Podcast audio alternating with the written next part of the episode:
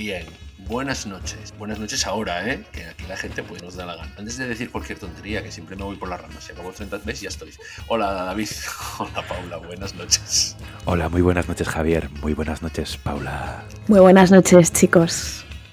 Una semana más aquí. Chiquets. Chiquets. Antes, de, antes de nada, yo lo escuché, me costó, probablemente dentro de que fue uno de los programas más guayas a la hora, más guays a la hora de grabar, lo que es el resultado final, sin vernos y demás, Uf, costó, ¿eh? La entrada fue un poco abrupta, el- la, la autopista M30 de fondo fue un poco complicado, hablo del programa pasado. Independientemente de eso, bueno, y todo, el postprograma gastronómico asiático fue Arriba los vaos. No tengo nada más que decir a esto. Yo llegué a casa pensando que quería otro.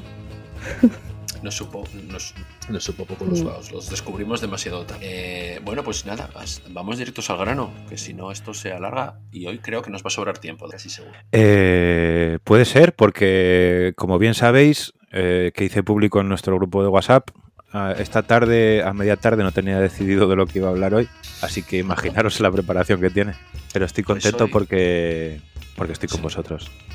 Oh, Pues hoy va a hacer la introducción de lo que va el programa alguien que no lo ha hecho. Paula, ¿de qué va a ir esto? Cuéntanoslo, por favor. Bueno, pues como todos sabéis, eh, esta semana es el Día del Padre. Y sin ser yo nada de eso, he sido la que propuso el, Este sin ser yo padre. el, el tema. Sin ser yo padre y sin gustarme a mí los días de día de tal. Pues eh, propuse esto y salió adelante. Así que, David, ¿te jodes? No, y no, bailas. no, sí, bueno, vale, pero no empiezo yo, ¿eh? que siempre me hacéis empezar en las cosas chungas. No, y es curioso porque los dos sois padres menos yo. Que aunque fuera madre, no podría ser padre. Pero bueno, da igual. Ahí lo. Filosóficamente hablando, ni un pero le pongo, ¿eh? Nada, pues, eh, pues nada, vamos a hablar de películas que hablen de la figura del padre, porque hay películas muy chulas que hablan hacer, bueno, la figura del padre o el personaje del padre o el padre como metáfora, etcétera. Y luego, pues vamos a jugar a, a las anécdotas que a mis dos compis se les da muy bien. Porque Ay. tienen una vida muy dilatada en experiencias. Qué zalamera, qué aduladora y qué manera de cero. viejos. Pues o, si queréis empiezo yo, que lo tengo súper preparado. ¿eh? Yo creo que Adelante, Javi. sí, que, que debería ser tú el- la persona referente hoy, como eres referente en, en otros tantos campos. Dudé eh, varias películas. La primera que se me vino a la cabeza con el cuarentón es, eh, era Star Wars, que, que, que, que indica. Pero me voy un poco más a lo, es decir, indie, no sé si está bien hecho esto, Paula, con Wes Anderson y su Mm. película del, del 2004, Life Aquatic, with Steve Zissou. ¿De qué va eso? Eh, Cuéntanos. Javi. Bueno, primero de decir que es la peli que yo descubrí a Wes Anderson. Antes había escuchado hablar de él, todo muy bien, muy famoso y lo que sea, pero la primera peli que yo vi dije, hey, aquí este mechista es, el, es eh, Steve Zissou. Bueno, esto es muy sencillo, es del 2004 y a rasgos generales la sinopsis es, es feminista. Perdón, un biólogo eh, que es una caricatura total, justo, con el gorrito y demás, eh, tiene un barco peculiar y después de grabar un último documental, premiado y demás, él fiesa que a un colega suyo de toda la biológicas marinas lo mata un tiburón jaguar. How are you? Pues él decide eh, eh, volver a reunir al, grupos de, al grupo suyo de, de ese barco. Ay, ¿Cómo se llamaba? Belafonte, por el nombre del cantante. Como Harry Belafonte, Mm. con su Jumping the Line. Magnífico. Eh, ey, señora, ey. Eh, bueno, reúne otra vez, a, reúne otra vez al- a, a su equipo y quiere dar caza y muerte, comillas, por primera vez. Él quiere matar a un animal marino, eh, a ese tiburón jaguar que lo devoró. Eso es un poco el inicio. eh, en que eh, cuando entramos en el tema padre es fácil antes de, de embarcarse toda la tripulación puestos staff un poco al productor productores etcétera etcétera aparece un chico Ned Plinton interpretado por Owen Wilson clásico de Wes Anderson eh, presentándose en el barco diciendo que es es el hijo de Steve Zissou organizado por Bill Murray no sé si lo dime No, no, que no lo habías dicho, que está bien. Que quizás la gente Eh, lo sepa, pero eh, para los que no hayan visto o no conozcan. Entonces este se, bueno, se presenta con su hijo. El otro, eh, Sisu, se queda un poco a cuadros, porque hijos menos reconocidos y demás, con esa apretando. Explica que Dura es una madre, mm, meses después nació este chico, que fue admirador suyo desde el carnet de la Fonte, fan y demás. Bueno, entonces el otro, el capitán Bill Murray, lo prueba, obviamente que sea así, mete en la tribu. Antes de eso, bueno, a la vez que eso, aparece una, una, periodista ligeramente embarazada, digo ligeramente embarazada porque no es, no es, como, no es como los nueve meses que aparentaba Frances Perdón, ¿se puede estar ligeramente embarazada? Sí, pero Esto es, digo, es filosofía, ¿eh? Sí, temporalmente. Frances McDormand en Fargo McDormand. estar de 8 McDermott. Uh, aparentaba estar de 8 o 9 meses, vaya a flotar. Y eh, la amiga Jane Winslet Richardson, y Blanchett, guapísima por cierto en esa peli. Es que, ¿cuándo está fea que Blanchett? Es que por favor. Pues yo la última Eh, vez que, que estuve tomando algo con ella. mm, Sí, no estaba, no estaba bien. Eh, ligeramente embarazada porque la barriguita que tiene y demás, yo creo que es unos 5 meses, 4 o 5 meses, no, no sé si 6. A eso me megabón, ¿vale? Entonces aparece, es una, es una periodista que va a hacer pues un, un artículo en esta ultura que va a pasar. Es recibida en el barco, sobre todo por Steve Sisu, con cierta sospecha, porque bueno, él realmente no va a hacer ni un documental de lo suyo, sino que va a vengar a su amigo matando a un. Pero bueno, entre que ella es guapa, le atrae, tiene al hijo y demás, la deja pasar. A partir de ahí, bueno, pues, conociendo un poco a lo que es la tripulación que destaca, pues Daimiel, Da- Daimler, que es William Dafoe, que hace fábula, eh, Angelica Houston, que es la que hace de pareja, mujer, exmujer, siempre están así como crisis de Steve Sisu. Y, y por acabar con el casting y meternos un poco con el tema de padre-hijo, eh, me gusta mucho Jeff Goldblum en la película, como de rival científico, Alistair Hennessy, Hennessy, como apuran los nombres ahí. Eh, que bueno, va de gigolo, biólogo, rico, con, con los barcos y los, y los instrumentos más, más avanzados que hay, tú casi casi van pater. Pero entonces hace el mismo, el mismo el mismo personaje que en Jurassic Park, pero en el agua, Sí, ¿no? Pero en el agua y como un poco más, más, más malote, es decir, más, más chulesco. Uh. Sí, sí, no es el chulo gracioso de Jurassic Park, es el chulo. Maldito Jeff chulo. Goldblum. Y, y por último, a mí me gusta una- un actor, me gusta el actor, me gusta lo que hace en la película, el actor no lo conozco, que es... eh, Pero es- Javi, Dime. ¿a ti te gusta o a ti te encanta? Este- es Seu, Seu Jorge, que es el actor eh, que interpreta a Pelé dos Santos, es un muchacho negrito que sale con una guitarra y lo único que hace es cantar versiones de clásicos de David Bowie, eh, estilo brasileño. Es que tiene un disco oficial, ¿no? podéis ver, de, esta- de estas versiones que aparecen en la película, cantadas por él, es el actor el que canta. La verdad es que son fabulosas. Si te gusta David Bowie, te va a gustar. Y si no te gusta David Bowie, esto es lo bueno. Es cuando te va. Hasta ahí el reparto.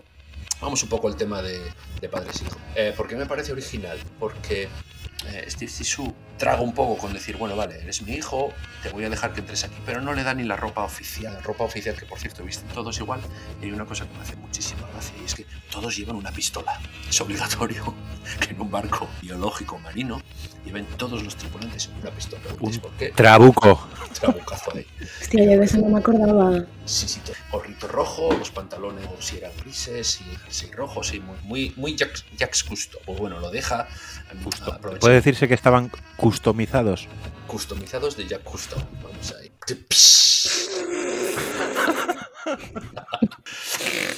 Eh, este Sisu aprovecha que tiene al, al- al- muchachote ahí, que no sabe si es su hijo o no, su hijo o no, eh, y aprovecha un poco cierta, cierta complicidad que tiene este chico Wilson con la periodista, gustarse, porque él también se siente atraído por la periodista, que no se siente en plancha. Entonces, bueno, hay una especie de duelo ahí que ya desde el primer momento se decompor de Sisu, pues bueno, tiene simplemente es menos, menos zorolinos, menos chuleta y menos que Steve Sisu, de la edad, que bueno, puede importar más. Entonces, bueno, él ve, eh, el padre ve que tiene esa, esa batalla perdida, entonces sí se dedica a, independientemente que o biológicamente sea su hijo o no, a, bueno, pues tratar de introducirle un poco de la, del barco de la fonte. Va, pasando, va quemando etapas, lo pone en un globo con él. Este, eh, y sí que lo va empezando a vestir como los del equipo. Ahí es donde Willem Dafoe empieza a tener bastantes celos. Dafoe es un, no voy a decir eh, esclavo, hace todo lo que le dice, ciertos celos. Puede darse el caso de que este, podemos decir que es como si fuese el hermano mayor y Ned Plimpton, que es Owen Wilson, como si llegase el hermano pequeño, ¿vale? Es que cada vez que dices Ned, tío, yo pienso en Ned Flanders todo el rato. tío. Pues es Ned Plimpton, de verdad. ¿eh? Llamar Plimpton. Eh, entonces, bueno, este, este Owen Wilson eh, sí que va un poco de brío de- padre. En toda la película no se sabe si, si es su hijo biológico. Ah, resumiendo, al final se van entendiendo los dos y Bill Murray, Steve Zissou, es mi hijo, te- le dio el gorro y la pistola. Pistola. Mamma mía. Eh, The al final- Gang. al final, eh, Willem Dafoe también lo, lo acepta, su hermano pequeño. Y bueno, pues se lleva un poco a la chica, chica que por cierto es una periodista bien puesta, embarazada de su expareja, que lo Esto ya lo viví. Esto ya lo viví. de su expareja. Y, y poco más. Eh, me gusta por eso, porque sin que se sepa ah, si son padre e hijo biológico, eh, el padre en cuanto, bueno, pues ve que el muchacho es inocente, le gusta el asunto y además, ojo, esto es muy importante, es muy fan de Steve Zissou de toda la vida, con lo cual Steve Zissou no es tonto y dice, ah, esto, un seguidor más, pues poco lo va a aceptar. Original también que padre e hijo, hasta la medícula se peleen o disputen a chica tan abiertamente en cine Y se agradece. y se agradece.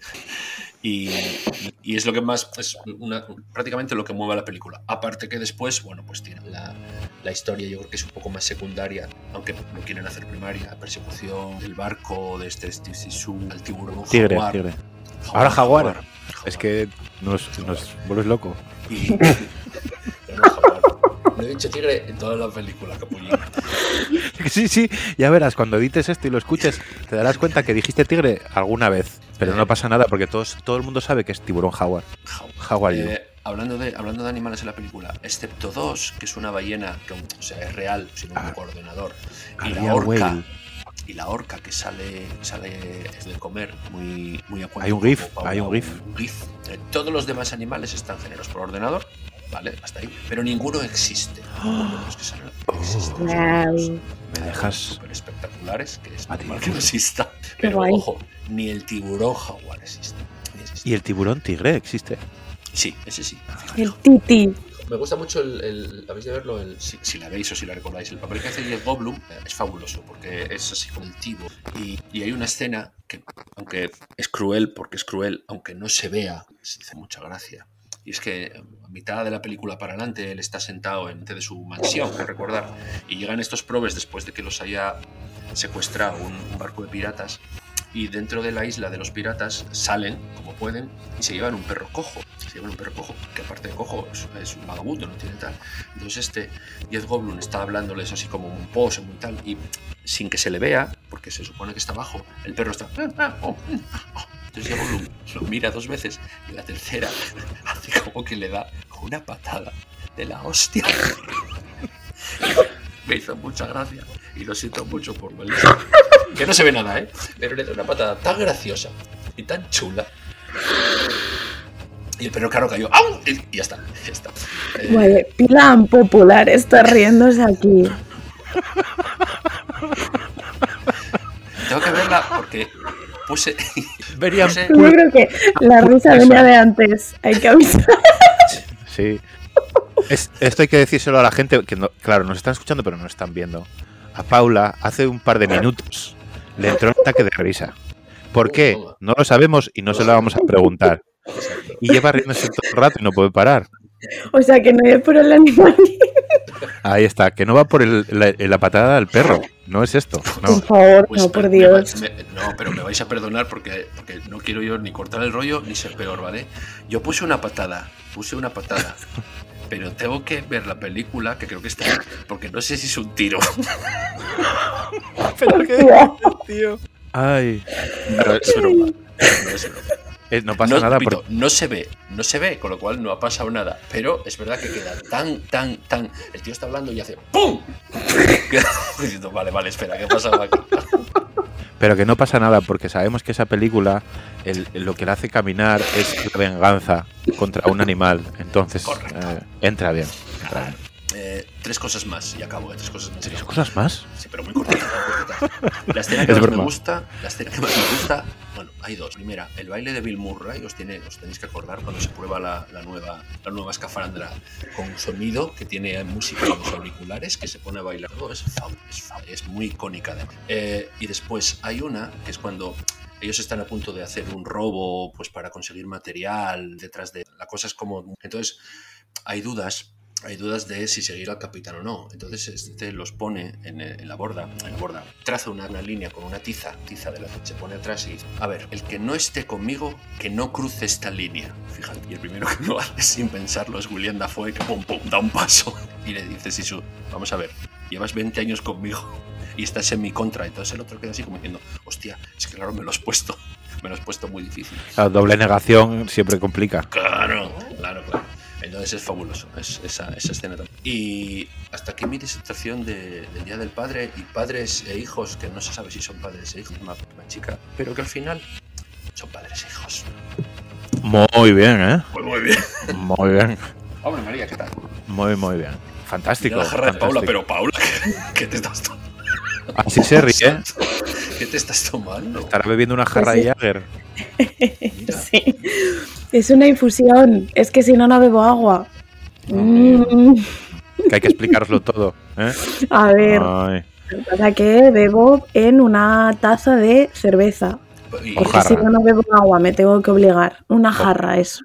ojo, ojo. Ayar. Todo el mundo sabe que el agua en jarras de, de- de cerámica o barro no sabe igual, ¿eh? Es verdad. sabéis. Ah, ah. Después no me vengas Exacto. con. Después no me vengas con cosas raras. A llorar a la llorería, totalmente. Bueno, ¿a quién le toca? A quien queráis. Venga, Paula, háblanos de tus padres. Bueno, yo he escogido una peli que me gustó mucho desde que soy muy pequeña y que veía también con mi hermana. En el anterior episodio hablé de... ¿De qué había hablado? Yo, que era de... Hablamos de Fargo. Ah, sí, pero algo era de mi hermana. Bueno, da igual. Esta peli nos marcó muchísimo y es Kramer contra Kramer. Es, es- es mayor esa peli, ¿eh? Es mayor, es un señor mayor. ¿La habéis visto? Yo la vi, pero hace tanto, tanto, y yo creo que también era bastante chavalete, que no me acuerdo, no me acuerdo. Veo eso y te subo que la vi en inglés, además. Me cago en ¡Wow! Y sin subtítulos. No, con, su- con subtítulos en inglés. Eh, con, ¿En serio? con esto quiere decir. O sea, la vi hace muchos años en inglés con subtítulos en inglés. Con lo cual, no tengo ni puta idea de Kramer contra Kramer. ¿Pero y eso por qué? Porque me la pusieron en, cuando, en clase particular de inglés. ¡Wow! Pues es dura, ¿eh?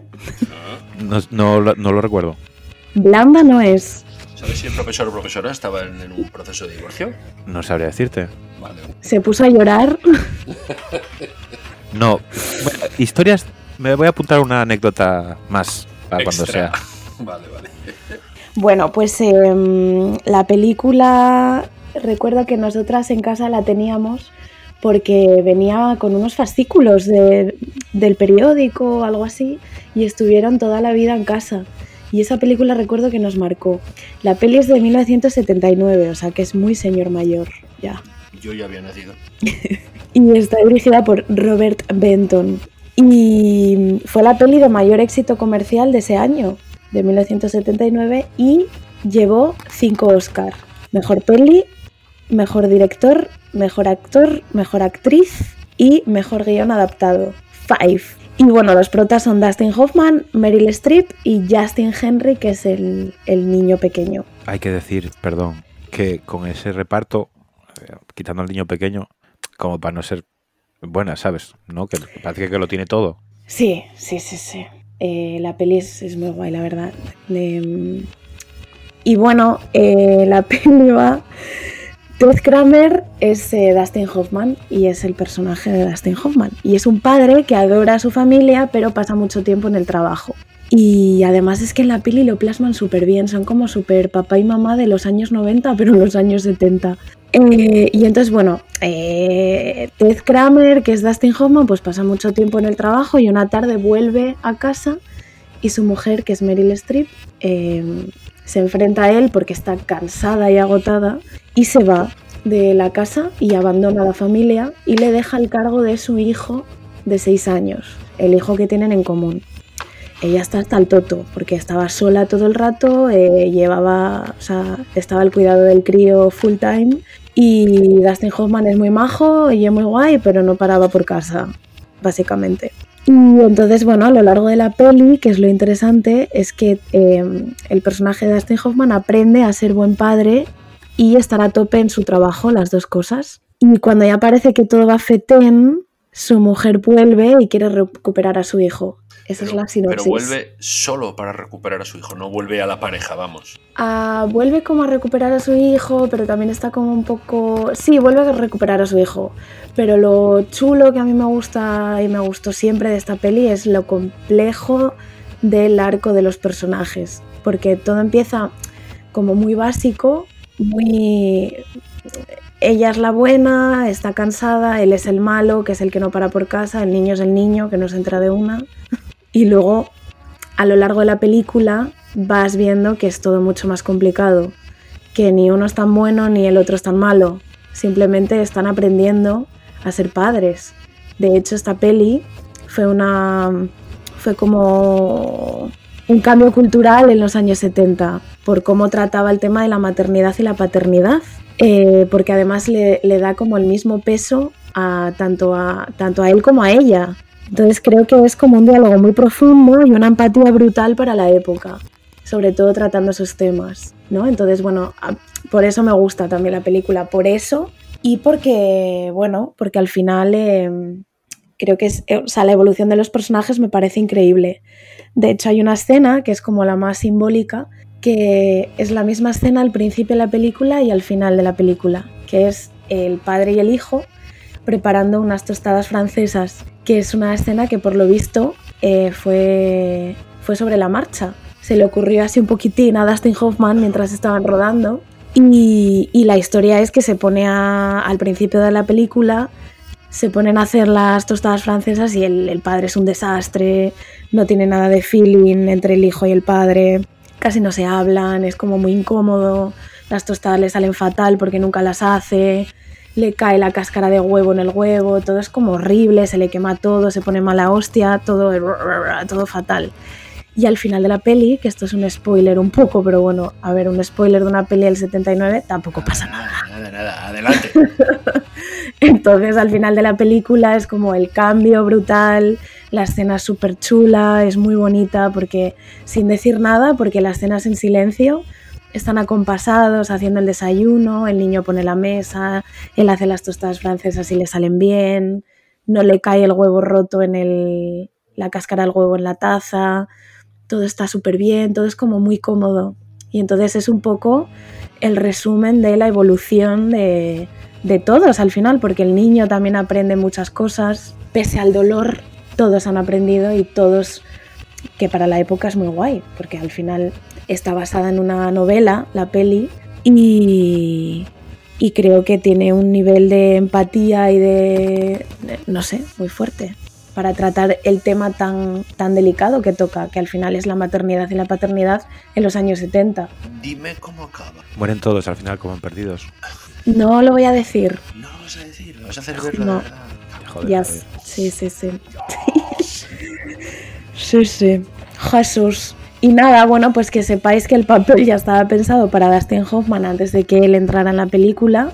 Y además él estaba un poco así reticente porque él mismo estaba en ese justo momento pasando por un proceso de divorcio. Y quizás estén ustedes pensando, pues igual era porque le dolía un poco el papel, ¿no? Todavía estaba muy reciente y tal. Pues no, era porque él pensaba que la película no reflejaba al 100% lo doloroso que es un, divorcio cuando sigues queriendo a la otra persona. Porque de hecho, bueno, dicen que eh, si el amor es de verdad, el divorcio en realidad duele porque el amor realmente no termina. Oh. y nada, eh, Meryl Streep se enteró del papel cuando filmaba Manhattan de Woody Allen. Eh, la peli ya os conté, está basada en la novela homónima de Avery Corman, que debía estar un poco obsesionado con el tema divorcio porque en el 2004 escribió una novela que se llama A Perfect Divorce. Así que bueno, debe ser que está un poco traumatizado. Y mm, el papel de Meryl Streep iba a ser para Jane Fonda. Eh, Dustin Hoffman y el niño generaron una dinámica muy guay porque antes de rodar las escenas como que se paraban ellos dos y analizaban la, la escena antes del rodaje, la comentaban, hablaban, se lo hacían todo como mucho más fácil el uno al otro, bueno, sobre todo Dustin Hoffman al crío, y tenían una sinergia muy chula entre ellos dos. Y nada, el director de fotos Néstor Almendros, que es uno de mis directores de foto favoritos porque trabajó mucho con la Nouvelle Vague, trabajó mucho con Truffaut y con Romer. De hecho, hizo todas las películas de. Bueno, hizo la dire de foto de todas las películas de Romer durante 10 años. Paradme porque estoy embalada, ¿eh? No, no, es Sí, que, por favor. me lo has quitado de la boca. Mi saludo especial para hoy era para Néstor Almendros. Será verdad. No. Soy Asperger, vale. No. ¿Y del chico se sabe algo? ¿Hizo, hizo, ¿Hizo carrera? Porque esta gente normalmente se queda ahí, ¿eh? Pues el niño eh, tuvo el récord de edad. O sea, ¿cómo? Tuvo. O sea, fue como. A ver, fue el récord de eh, el niño más pequeño nominado a los Oscar. De aquella tenía 8 años. Y mm, bueno, y aquí hay tela, ¿eh? Que tenía que contar aquí en el podcast. Cuéntame, David. Pero. Ah, nominado, no ganador. Nominado. No, el niño Ah, no pues ganó. es Shirley Temple. ¿Ah, sí? Mm. ¿Es, es ganadora? Yo, yo diría que es Shirley Temple, lo más joven. Lo que pasa es que ya no sé si es nominada o ganadora. Es probable que sea ganadora. Perdón por, por esta Nada. superioridad. Por Dios. Pues eh, curiosamente vais a flipar, pero este niño que se llamaba, tengo que mirarlo, Justin Henry, Justin Henry actuó junto con Molly Ringwald, atención, que fue mi primer podcast con vosotros, donde hablamos de esta niña, y, y salía en, juntos en Sixteen Candles. Y nada, y el crío pues deja de actuar un tiempo para estudiar y luego de mayor dirigió películas independientes Alright. se hizo indie. Y nada, ¿y qué más contaros? Y luego hay una escena que no sé si recordáis que el niño están cenando y se pone rebelde porque hay una fase ahí del niño que es súper complicada. Es que es muy guay la peli. Y entonces el niño se pone como un poco tonto y está como muy en contra de su padre y antes de acabar de cenar coge un helado y se levanta al congelador a coger un helado. Y una hostia que le doy, ya te lo digo. Y claro, el padre está como diciendo, siéntate, siéntate, que no vas a comer un helado, tienes que acabarte primero lo que tienes en la mesa. Y entonces el niño, ultra desafiante, que es que, lo, es, que es increíble, la piel de pollo se me pone recordando esto. El niño se levanta a por el helado y entonces hay ahí como una trifulca increíble. Y esta escena fue tomada de la vida de, de Dustin Hoffman porque le había pasado con su hija. Porque, por cierto, yo no sabía que Dustin Hoffman era padre de tantísimos niños. Unos cuantos. De unos cuantos, no sé cuántos, pero bastantes. Más de 10. No, Bueno, no, no. luego lo busco y hago fe de ratas, pero juraría que Google me asustó. Fe de tarras. Bueno, nada. Muy bien, Dustin. Y nada más. Y luego ya para terminar, contaros que eh, en el 1995 hicieron una adaptación india que se llama Akele Hum, Akele Tum. Bueno, está claro. Kramer contra Kramer, eh, la, la traducción india es esa. Mumbai. Eh, ¿y ¿Bailaban? Del pita pita del. Bailaban. Ya, pues no lo sé, no, no sé decir tanto. Que en las películas indie. Eh, ¿Qué decir? Lo digo como si fuese un puto experto de Bollywood. De Bollywood. Ah, No lo soy. ¿No? No lo soy. No lo soy porque me quedan un par de créditos para graduarme. Pero eh, siempre meten, da igual el tipo de película que sea, que siempre hay. Siempre hay happy party. Sí, sí, sí. Eso tengo, eso, eso tengo entendido yo también. Siempre lo hay. De terror, de acción, Da igual. de romántica, todo, todo. Siempre sí, hay. sí. Pero bueno, la India es un, es un, es un- un país en el que la gente todavía eh, aplaude en el cine y se levanta y vitorea y disfruta de la película como debería disfrutarse. Tío, ojalá eso aquí, ¿eh? Por cierto, fui a ver Batman, ya os diré. Ay, Robert Pattinson. Bueno, pero que, que figuró- cor- cor- cortamos la movida totalmente, perdón, Paula. Sí. No, nada, iba a decir que yo me quedo con Zoe Kravitz, pero de lejos. Ay. David, Nada. perdón, Pauli, ¿acabaste? Apa, así es. Acabé. Por cierto, he descubierto de unos años para aquí que eh, hago diminutivo de nombres siempre. Ay, pues me ha hecho ilusión que lo sepas. Cuando tengo confianza, te lo juro, ¿eh? Davidín, te lo juro. Estoy Pues acostumbrado a que me Davidín. Porque siempre me llamas Davidín. Claro, confianza y cariño. In. ¿Es mi Eh, turno? Es tu turno número 13. Bueno, eh, porque es nuestro podcast. Es el número de podcast de esta temporada. El que estamos grabando hoy es el 13. Así Siempre soy. llevo camisetas con no sé, Siempre, siempre. No doy hilo sin puntada. Vengo a hablaros hoy de la historia de un padre coraje que intenta recuperar a sus hijos, sea de la manera que sea. Cariño he encogido a los niños. Película de ¡Oh! 1989. ¿Por qué David Boto elige esto? Estuve, sabéis que me costó mucho encontrar película. Estuve haciendo examen de conciencia, repasando eh, las pelis que llevo vistas en la vida. ¿no? Las que sean, las 3.000, igual no llega a 3.000, las 5.000, no sé cuántas son. Fijo, fijo que 3000. Igual más. Pero bueno, eh, porque la aplicación que uso para marcar las películas ya llevo 3.000 y no las tengo marcadas todas. Bueno, da igual. Eh, cuando, cuando salió el tema, esto, este rollo que voy a soltar ahora es porque no preparé casi nada lo de la película, ¿vale? Entonces para meterle tiempo al podcast. Cuando salió el tema, eh, pensé, no, no, no se me ocurre de mano ningún padre que me guste en ninguna película. Y entonces me puse a mirar y repasar. Y efectivamente no encontré ningún padre que me gustase en una película. Quiero decir, yo como padre eh, no veo un ideal o no veo a alguien en el que yo me pueda sentir reflejado, ¿no? Porque al final la mayor parte de las veces o son el, el producto de los quebraderos de cabeza o de los conflictos que surgen en la película o eh, la película gira en torno a una situación que hace que estén ausentes y luego pasen cosas o es decir la figura del padre como padre no como eh, entidad superior es una mierda pinchada en un palo en el cine.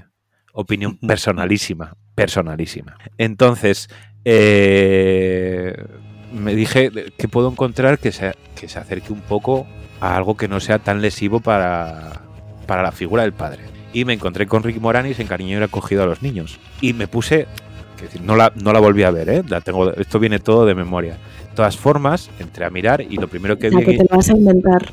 todísimo. Eh, la sinopsis, ¿no? Eh, en IMDB, que es un científico encoge por accidente a sus hijos y a los hijos de los vecinos. Los chicos deben enfrentarse a diminutos problemas mientras el padre intenta encontrarles. Ya empezamos mal, porque la culpa no es del padre. El padre es inventor, es científico, hace movidas eh, raras, tiene denuncias a la policía por ruidos y por movidas de sus vecinos, pero no es culpa de él. Él, no está, él dejó su puerta del desván cerrada, que es donde hacía sus experimentos, y los chicos y la chica entraron porque le salió el toto a recoger una pelota, no sé qué. O sea, pero, ah, no, que es el científico que encoge por accidente a sus hijos. Mentira. El título, mal. La sinopsis, mal también. Es que no, no puede Todo ser, mal. joder, todo mal. Sí que es verdad que son unos niños que acaban encogidos y viven aventuras en el propio jardín de su casa. Son eh, los hijos de, de Rick Moranis, que es Wayne Salinsky, científico e inventor, y los hijos de los vecinos, ¿no? Que son los Thompson, que es el típico vecino por culero, ¿no? Russ Thompson, Big, Big Russ Thompson, que es el padre, y luego tenemos a Little Russ Thompson y Ron Thompson, que de los Thompson de los Thompson de toda la vida, básicamente, ¿vale? Eh, es una película que si ves con 8 años o con 9, porque es de 1989 y a España llegaría en el 90 o en el 91, eh, te, te hace gracia. Espera, espera, saca la foto ahora. No, no, no. no. A los zorros ahí sacando la foto de, No, de la no. grabación. Eh, se me fue la pinza ya. No hice nada además. Si la ves de pequeño, está guay, porque es una peli de aventuras de puta madre. Este silencio lo cortas. Perdón, vídeo. Sigue David. Tienes que cortarlo. Eh, ya no sé qué estaba diciendo, se me fue totalmente. Si, si lo ves con 8 años. Eso, es una peli de aventuras de putísima madre. Porque son eh, gente de tu edad, no todos los niños son de, de tu edad, hay unos que son un poco más teenagers, hay otros que son más pequeños. Pero eh, lo vives como si fueses tú. O sea, estás deseando encogerte y vivir aventuras en, en un prado, ¿sabes? Y pelearte con, con hormigas y hacerte amigo de ellas y subirte a un trozo de Lego y, y usar una hoja como tobogán. ¿Sabes? Es, es magia pura. O bañarte en una gota de agua. Dios, es Comer, que un es comer un aureo del tamaño del molinón. Eso es. Pero si la ves de si la, si la ves como yo la pensé esta vez, ¿no? De- desde la visión de padre, es un puto agobio. Es un puto agobio. O sea, tú tienes unos hijos que desaparecen en un momento dado que no sabes por qué. Y te vuelves loco buscándolos. Que eso hay que vivirlo. Hay que vivirlo. ¿Dónde, dónde, ¿Dónde estás, hija? ¿Dónde? O sea, pasas un rato muy malo. Aunque estés en un piso de 80 metros cuadrados y no os encontréis.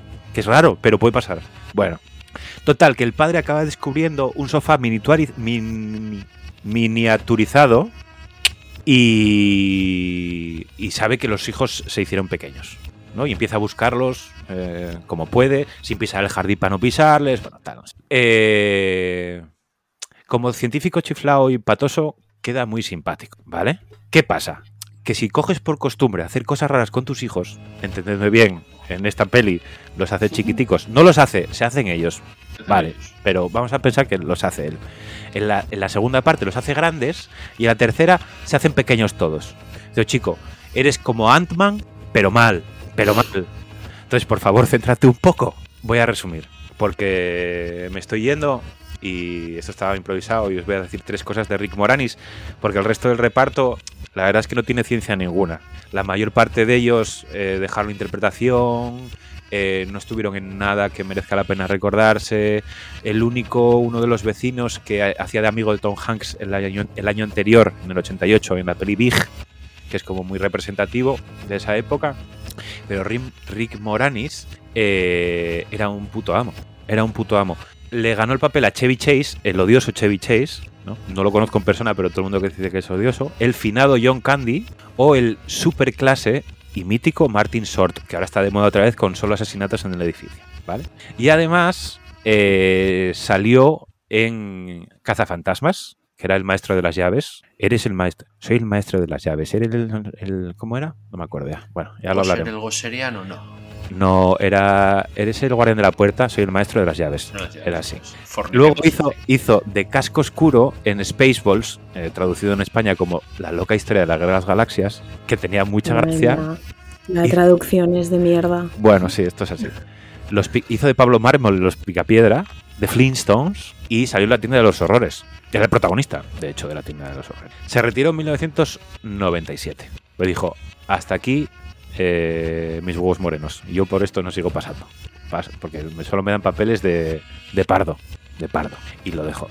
Resto del reparto, miau. Y lo único así un poco reseñable es la película de debut de Joe Johnston.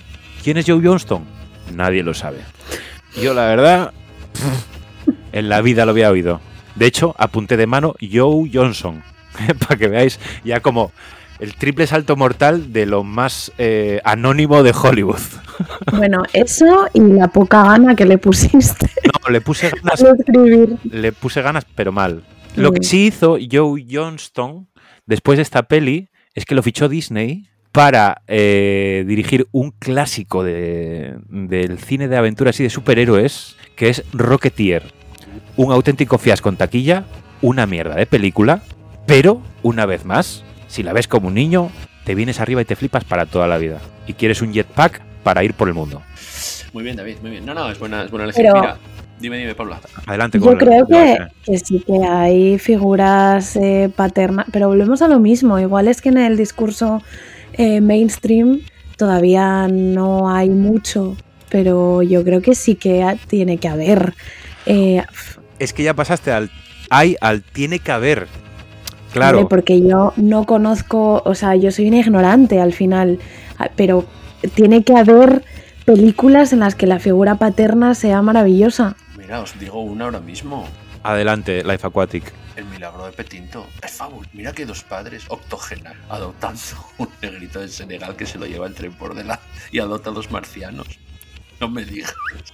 Son geniales. Bueno, desde aquí eh, mando un mensaje a toda nuestra audiencia y eh, a las millones de personas que nos escuchan.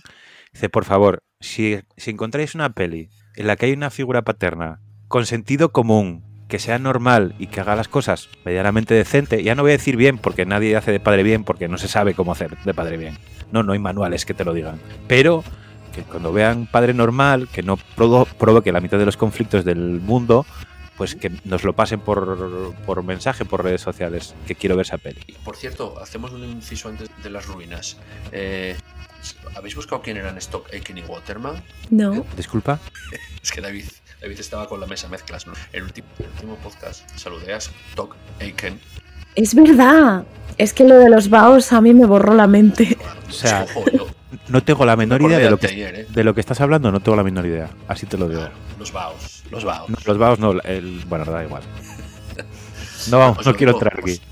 Háblanos, háblanos, háblanos. ¿eh? Háblanos, sí. Son los tres productores que más dinero hicieron en los 80 y 90. Kylie Minogue, eh, Bananarama, Rick Astley, eh, toda esta gente que sonaba prácticamente... Bros no, ¿eh? Bros no tenía esto.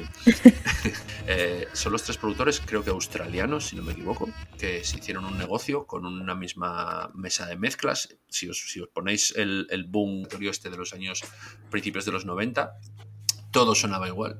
Todo era la misma, la misma fórmula y todo número uno. Así que, oye, para ellos el salud. Grandes.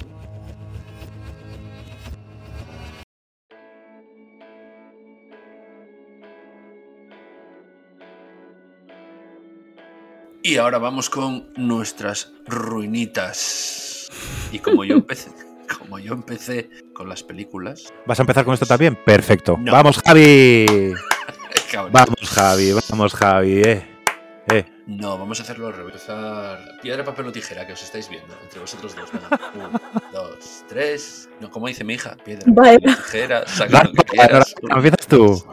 Ya, vamos, Paula, dale. Yo porque era piedra y, y David sacó tijera. ¡Ole! Ganaste, claro, eso es. Bueno, pues yo no la tengo muy currada, ¿eh? No sé muy bien si es verdad, si es mentira. Si no lo sabes tú, mal vamos, ¿eh? A veces tengo ahí confusiones. Bueno, Me pues echaron droga vamos en a el colacao. remontarnos al año 2016, Vamos allá. ¿vale? 2016. Un momento. Dime, ¿Se- David. ¿Se, pueden hacer preguntas? ¿Podemos Por ir a hacer supuesto. preguntas? Vale, vale. Por A supuesto y por favor. Vamos. Estamos en ello. Vamos a por ello. Venga, pues nos remontamos a julio, mes de julio del 2016. Verano, todo bien, todo va bien, no hay pandemia, no hay guerra, no éramos felices de aquella, o regular. Pero bueno, siempre pasan cosas, pero me refiero no a situaciones personales, sino a sí, hombre, que eh, sí, que era por la broma. sí. pues eso. Eh, nada, todo normal. Y mi hermana está viviendo en, en aquellos años en Washington, D.C. Entonces, nada, mi padre y yo pues vamos a, mm, a organizar un viaje.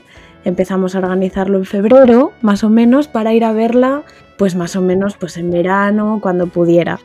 Y hablando con ella, resulta que podía un- determinados días de julio, la segunda quincena de julio. Y entonces nada, guay, todo bien. Tampoco me quiero, no, no quiero hacer aquí un, quiero decir, no me quiero enrollar mucho. Porque como no sabemos si es verdad o es mentira, pues eso. Pero según la teoría de Javi, cuanto más detalles des, más señala que es verdad. ¿Sí? Esa es teoría de. Javi. Pues igual no, ¿eh? Pero bueno. Mm, nada, bueno, pues nos. eh, mi hermana podía, pues la segunda quincena de julio, ¿no? Entonces eh, dijimos, bueno, pues vamos a coger un avión en la segunda quincena de julio. ¿Qué pasa? Que como eran fechas muy tal, muy concretas, había que hacer una escala muy, ra- muy rara, que era Bilbao, Estambul, Estambul, Nueva York. O sea, era como ir para atrás para luego ir para adelante, una cosa muy rara.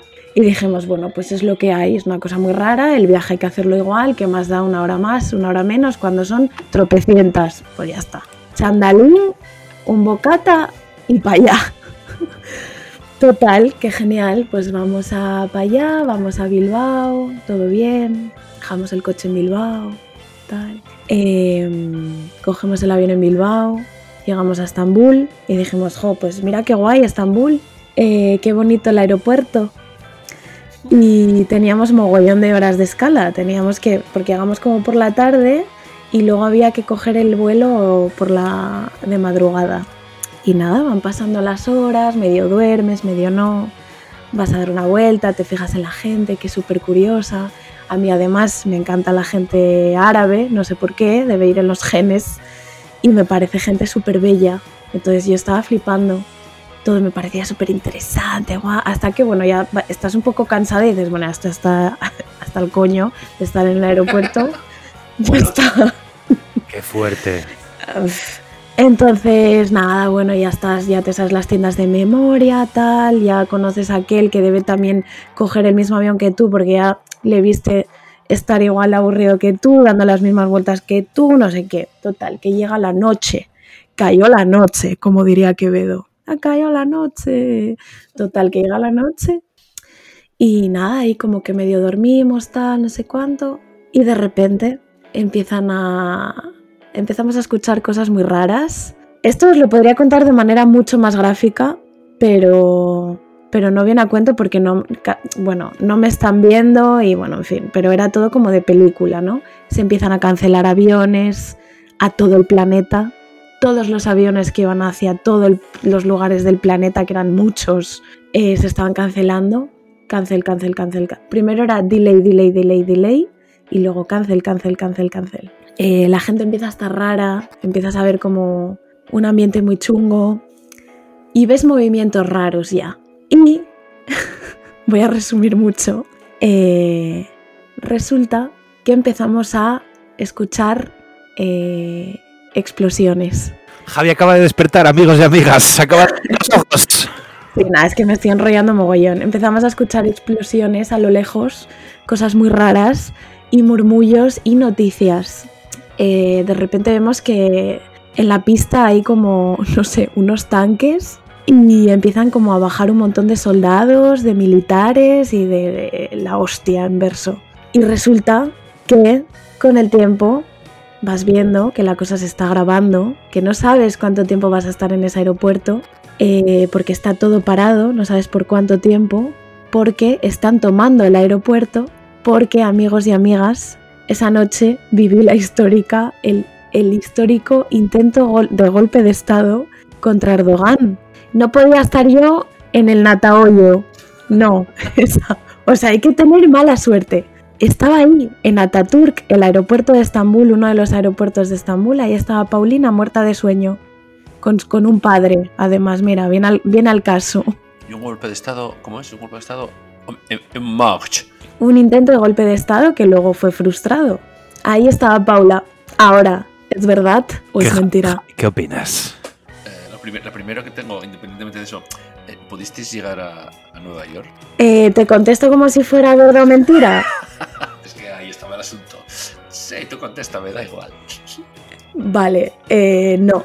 No, no pudimos llegar a destino. Yo lo tengo clarísimo, ¿eh? Sí. Pero di tú antes. Dilo hoy, a poder ser. Porque quedan dos historias que contar. Yo creo que es. que, es verdad, David. Estamos todos de acuerdo aquí. ¿Sí? Sí, claro. Ya, igual le da muchos detalles, ¿no? No, pero fíjate, es, es verdad, es verdad. Al final, fue verdad. Es, es puta verdad, sí. Ostras. Y fue muy jodido. Y ahora me río, pero fue muy jodido. Me imagino, hostia.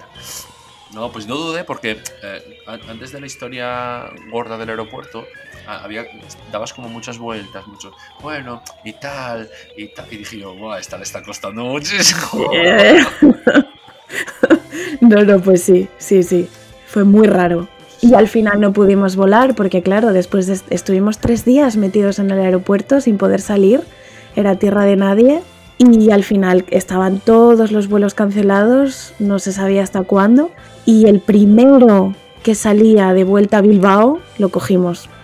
Después de tres días. Sí, sí, sí, muy heavy. Moraleja, vete en bici. Oh, mira, estabais a salvo, Moraleja. En un golpe de estado no hay, mejor sitio que un aeropuerto. Que no sabes que estás ahí medio protegido. ¿En qué sentido? Porque claro, ahí puede pasar de todo. Estás en tierra de nadie. Claro, pero no sé si hasta qué punto alguien se puede arriesgar a, entrar ahí y decir, venga, todo el mundo a una cárcel o a tal, no sé, o, o a dar vueltas por la ciudad. ¿Cuál es el problema? Si ya vas con la, con la intención de hacer la guerra y hacerte con el poder, ya te la soplará todo. Claro. hay, ciudadanos que no son de ese país. Y pregúntale a Putin. Pregúntale a Putin. A ver qué te cuenta. Ya ves. Eh, número 13, te toca. Os voy a dar a elegir una vez más entre dos opciones. Tenéis para elegir la eh, anécdota de cuando hice llorar a un ex convicto de una cárcel de Colombia o la de cuando comí los mejores calamares que probé en mi vida.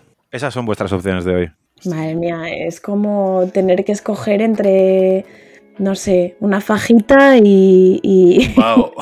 claro. Hombre, lo del, lo del esconvito suena suena súper bótico. Si Sí. verdad o mentira, ¿eh? ¿Eh, ¿Queréis ex convicto? Sí. Queremos, queremos colombiano. No, no es, un- no es colombiano. Bueno, os cuento la historia. Hace años, muchos, sobre 19 o 20, yo trabajaba en una asociación que se, llama, se llamaba y se llama Abierto hasta el Amanecer. Un espacio muy guay para trabajar donde tuve la suerte de conocer a el mitiquérrimo eh, librero gijonés Javier Melón. Ahí fue donde nos, nos conocimos. Y yo trabajaba habitualmente en el barrio del Llano, ¿vale? El trabajo se hacía por barrios, la arena, la calzada y el llano. Y habitualmente mi trabajo solía consistir en ah, trabajar en el torneo de baloncesto, en el concurso de música en directo, que se hacía los sábados en el, en el Coto, y los domingos eh, lo que me tocase, o fútbol 7 en, algún campo de Gijón, o eh, el centro municipal de, de- de donde fuese a hacer cosas de cultura, talleres y móviles.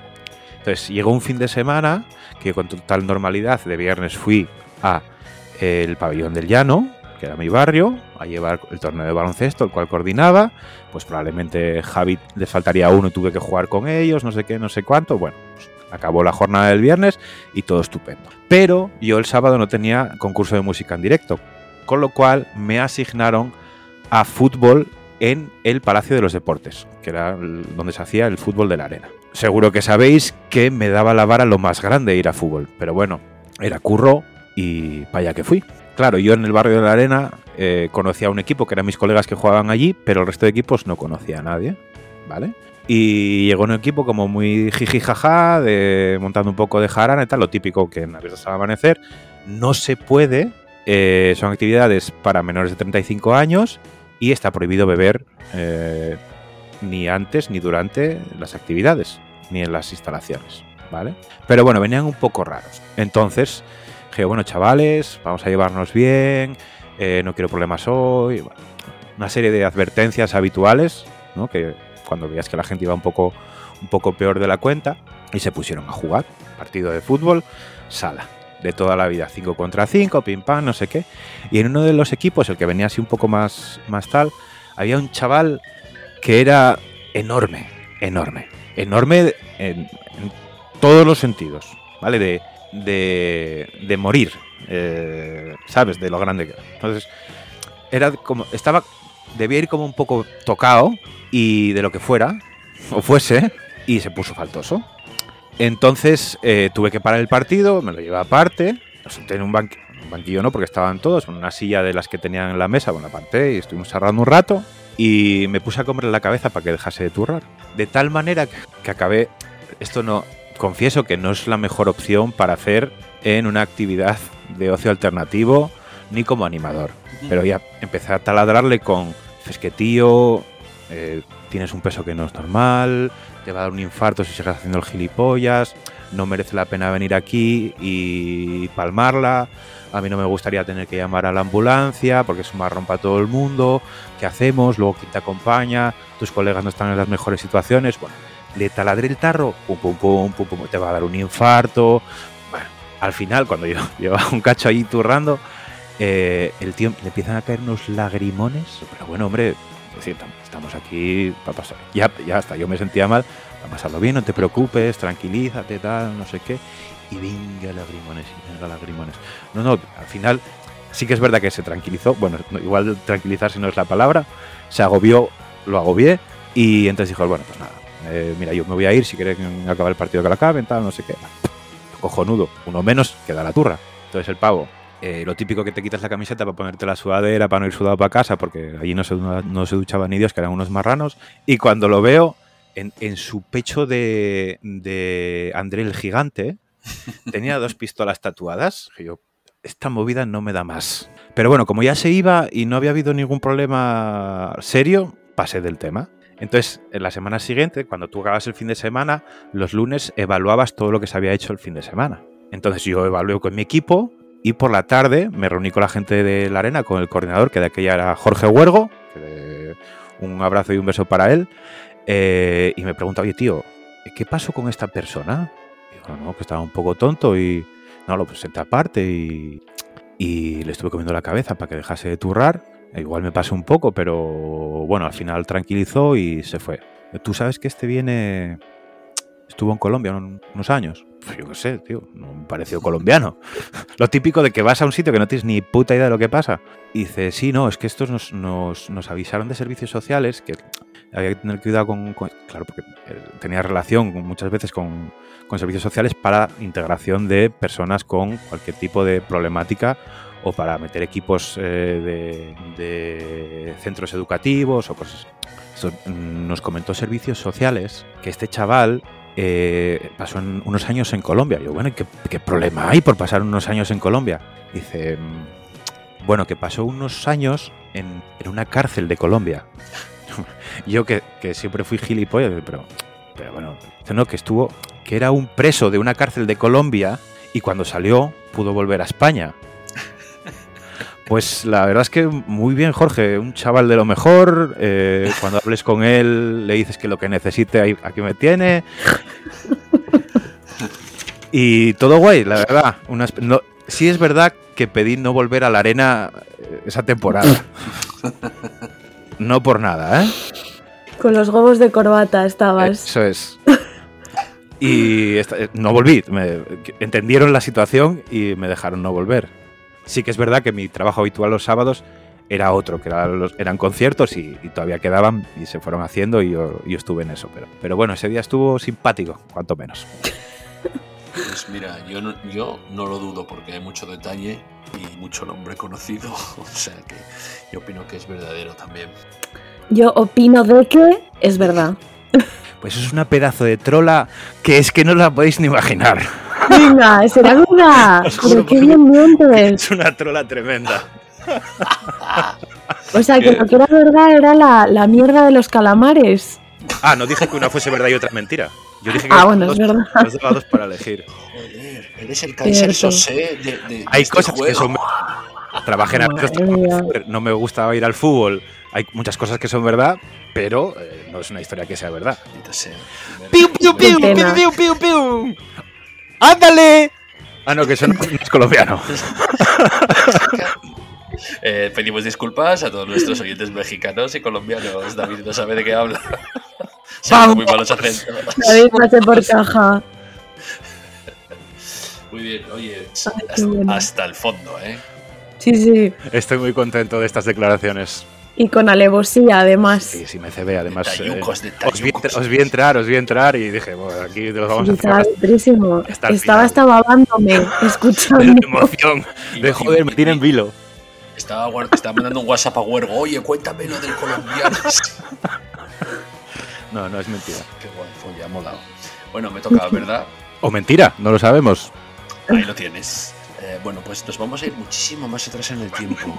1900, 1900, 1984. Ojo, ojo. Igual que Espera. Rebel contra Caber ni se, ni se había No, es del 79. Es 79, ahí lo ves. Bueno, yo no era socio del grupo, que me hice dos años después, Grupo Cultura Covadonga. En el 86 Pero- te hiciste, perdona. Creo que sí. Pero eh, no lo sabía, ¿eh? Pero eh, mis padres, bueno, insistían en que había que empezar a hacer deporte con mis tiernos 10 años. Correcto, hasta ahí. todo. Y tarde que empecé. Y eh, de aquella se llevaba mucho el karate. Entonces, eh, cerquita de donde nosotros vivíamos, que yo vivía cerca de donde vivo ahora, en Alfonso Cami, pues cerca, una academia de karate muy famosa. No sé, ¿Cómo se no sé llamaba? si tiene nombre, pero eh, la academia es Luis. Ah, Y famosísimo, sigue el famosísimo existiendo. Luis Karateka. No, sigue existiendo. Sí, sí, sigue existiendo. De, de- vamos, tenía, tenía cinturón negro y era Dan, pero Dan elevado al- a, a la enésima potencia. Era así. bola de Dan. Era, era- podía coger un- una mosca con palillos chinos. Vale, señor Miyagi, continúe. Eh, entonces dije yo, nada, guay, pues a darse de guacas ahí, a tope. Entonces mi madre me compró el. No sé si me lo compró o lo hizo, porque de que ya pasábamos alguna penuria y mi madre nos hacía mucha ropa y nos cortaba el pelo con tijeras de costura, ¿eh? No, Ojo. lo- No os lo imagino. No os lo Los años 90, eso a mí también. Ahí lo ves. Hacer ropa y cortar el pelo. Correcto, pues este Sí, en, el, sí. en el 80 y lo dije 84. Y yo Creo creo, que que, el apuntó, kimono. ¿Lo tienes apuntado? Sí, porque claro, esto es Uy, Javi. Yo creo que yo creo que el kimono, eh, yo creo que el kimono nos lo hizo ella, cosía, cosía muy bien. Bueno, cosía, ahora ya pasé a perros y cuida nietos, no cose. Eh, yo creo que el kimono me lo hizo ella. El cinturón no, porque lo vendía a la academia. Entonces empecé con mi kimonito blanco, mi cinturón. No se me daba bien, no se me daba bien porque, bueno, yo de aquella era un chavalete regordetín, ahora estoy gordín, antes era regordetín. Eh, yo creo que no se me daba bien, entre otras cosas porque era todo muy repetitivo y a medida que ibas avanzando eran ciertos movimientos que después, si no me equivoco, tú te examinas de katas, me parece que se llaman, eh, que son pues unos movimientos muy coordinados, muy seguidos, algo largos, tipo, po. Yo llegué hasta el blanco amarillo, dime David. Perdón, ¿te estás haciendo el tonto para que entremos porque es mentira o...? Pero no, allá vosotros. Vale, vale. Se cree ladrón que son todos de su misma condición. Pasé del blanco al blanco amarillo. Seguro que habéis visto por la calle chavalitos con un cinturón blanco amarillo. Que creo que el blanco amarillo no te examinaba, simplemente por llegar, llegar ir a clase eh, ibas pasando. Pero es verdad que para cambiar el color totalmente tenías que examinar. Eh, yo no me llegué a examinar siquiera, creo que lo hubiesen suspendido, pero no me llegué a examinar por lo siguiente. Este Luis, un saludo, eh, era muy estricto, estilo, estilo Cobra Kai. Entiendo que todo, entiendo que todos los, los y cosas así tienen que ser todos o casi. De aquella era, la- era, era la- muy estricta. Y yo de aquella, con 10 añitos tiernos, yo empezaba a, a- a- como, como le pasa a David, a Paula y a mí, a mearme a menudo. ¿Vale? A mearme, o sea, a tener que ir al baño a menudo. Y cuando tienes 10 años, a veces se te olvida porque estás haciendo tonterías y cuando estás a la mínima y dices tú, hostia, me meo. Sí, lo cono- lo conozco. haciendo, "Ey, esto Con es 40 estamos también, haciendo", ¿Verdad? Ujú. De repente dices tú, hostia, hostia, hostia. Necesito ir ya. Entonces, Mm. eh, entonces, claro, apareció, hostia, hostia, hostia. Yo, entonces yo estaba haciendo maguachigei o como se llame, pim, pa, pim, pa, levanto la mano. Em, profe, no sé cómo es sensei o la madre que te parió. Eh, ¿Puedo ir al baño? No. Y hoy, hostia, que cada vez que levanto la pierna se me escapa una gotica. Otra vez la mano. Profe, ¿puedo ir al baño? No. Otra vez. Cata para arriba, cata para abajo. Un lado, el otro. Tercera vez. Profe, ¿puede ir al-?" Que no. Dije yo, a tomar por culo. Y a tomar por culo es que entre patada y patada empecé a soltar. Fisfas, fisfas, fisfas. No podía aguantar, o sea, era inviable, inviable. Y el que tenía al lado, que debía ser no sé quién es, dijo, profe, profe, profe. pro- maestro, perdón, maestro, maestro, maestro, maestro, maestro, maestro. Eh, no sé si dijo Javi se ha hecho pis o debajo de Javi hay líquido, porque esto era un tatami, con lo cual es una colchonetita que en cuanto le cae una gota, se, se- por la humedad se vuelve más oscura. Entonces,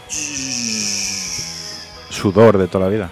hombre, ¿pero qué hiciste? ¡Corre al baño! Claro, yo con 10 años y con un profesor así, le dije, no, que hice yo no. Que no me dejó hacer usted, que ahora me deja ir al baño, no sé para qué si está ya todo en el tatami. Ya ves. Fui al baño, de la que fui al baño cogí mi mochilita, Y no pasé volviste. ni por el tatami, salí descalzo y no volví más. a ¿En ningún- serio? A ningún tatami eh, a pegar pataditas al aire. Eh, Luis, te sigo mandando un saludo. Espero que la mancha de pis siga ahí. Pero tío, qué pena. ¿Y pero y qué es de Luis este? Ahí sigue, ¿eh? Además muy reputado, ¿Qué dices? te lo juro. Se puede decir el nombre, ponlo por el chat. ¿Cómo se llama el sitio donde está? Que le reviento. Pero que sabe karate, Luis, ¿eh? A ver cómo, a ver cómo lo revientas. Pero Cuidado. yo sé matemáticas. Bueno, sí. Te puedo presentar a una persona que estuvo presa en Colombia. claro. Ahí lo tienes. Entonces, señoras y señores, el veredicto es... Yo voy a ir a Kestrola. Es mentira. Pero por meter mierda. Sí. Sí, sí. O sea, vienes aquí. Es que me parece hasta mal lo que le, hiciste, lo que le estás haciendo a Luis. Estás difamando a ¿Sabes Luis. ¿Sabes cantar ópera? ¿Te meas en la clase, Luis? Eh, que me estás contando unas historias que no. Mentira. Cierra, cierra el Jumanji, anda. Mentira, David. Muy bien. ¿Paula? Pero Lo Yo digo que es... No, no, perdón, perdón. No, no, a- ahora lo dices. Lo decidí ya antes de que empezase, también te lo digo. ¿eh? Qué cabrito, chaval. Con esto ya prefabricado de casa. La mentira de Javi no la tenía clara. Oh, eh, yo digo que es súper verdad. Súper verdad. Ojalá lo sea, pero no.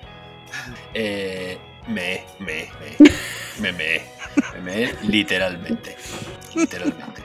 Y fui al baño porque el tío se enteró, se chivó el otro, digo, "Vete al baño, desgraciado, tal. Fui al baño, cogí y dije, "Oh, a tu puta casa. Y como vivía cerquita, me volví andando, se lo expliqué a mi madre y dijo mi madre, nada, no te preocupes, no vuelves. Pero es totalmente cierto, ¿eh? Y hasta aquí mi pequeño, mi pequeña experiencia con las artes marciales. Qué fuerte. Pequeña y bien ponderada, ¿eh? Te lo digo. Pequeña y húmeda experiencia. También os voy a decir, la última vez que hicimos esto, alguien dijo, va, tíos, pero que hay que meter alguna trola y tal.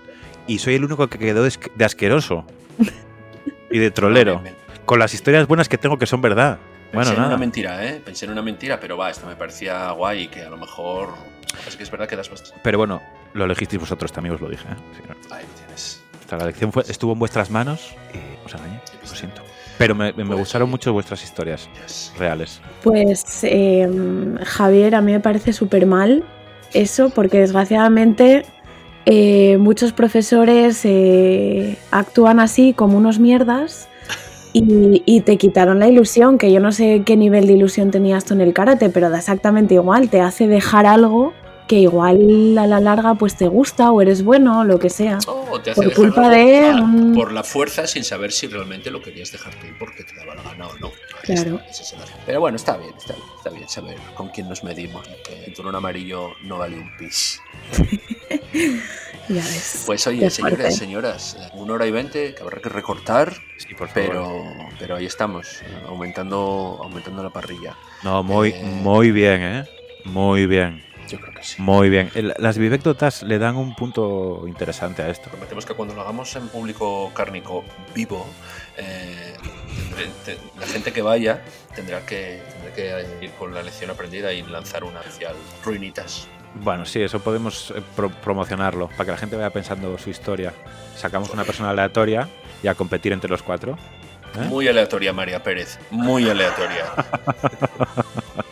A mí me gustaría mucho meter eh, risas enlatadas, Ostras, ¿en serio? te lo juro. Muy bien, muy bien. Hay que empezar a prepararlo entonces, claro. Y Pues aplausos. oye, hasta aquí. Quiero, dar un, quiero hacer un saludo. ¿Puedo hacer un saludo? ¿Me dejáis? faltaría más. Muy rápido. Ah, no. Está- a Luis. está- ¿Tenéis, ¿tenéis, el Google, ¿Tenéis el Google puesto? Venga, No. pues Sí. saludo. Sí, porque bus- Efusivamente, Que busqué los cinturones de karate. qué cabrito, chaval. Efusivamente a, atención, ¿eh? Tres palabras, son tres, es un nombre. Ole Kirk Christiansen. Carpintero. Casi. Carpintero danés. Lego. de Lego. ¡Es Lego! Ahí bien. Pues con este saludo lego, legomaníaco nos vamos. Eh, hoy ha molado. Si os lo digo. Un episodio muy disfrutón. Muchas gracias a todos, a todas y sobre todo a ustedes dos compañeros. Compañera, un placer, como siempre. Hasta la Muchas próxima, gracias. criaturas de Dios. Eso. Un besito.